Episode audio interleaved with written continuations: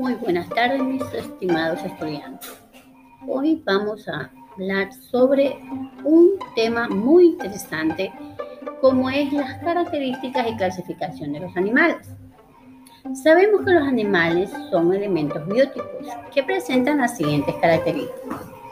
A diferencia de las plantas, no pueden fabricar su propio alimento, por lo que se alimentan de plantas o de otros animales.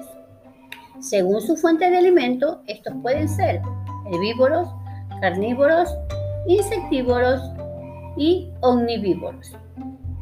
Cuando hablamos de animales herbívoros, decimos que se alimentan de plantas y flores y frutas, como la vaca, el conejo, el caballo, la llama, etc.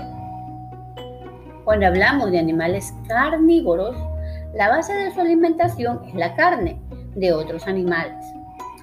Ahí tenemos, por ejemplo, al puma, el lobo, el gavilán, etc. Los insectívoros, su dieta se basa en insectos, como las golondrinas, algunos murciélagos, el oso hormiguero, las arañas, etc. Por último tenemos los omnívoros.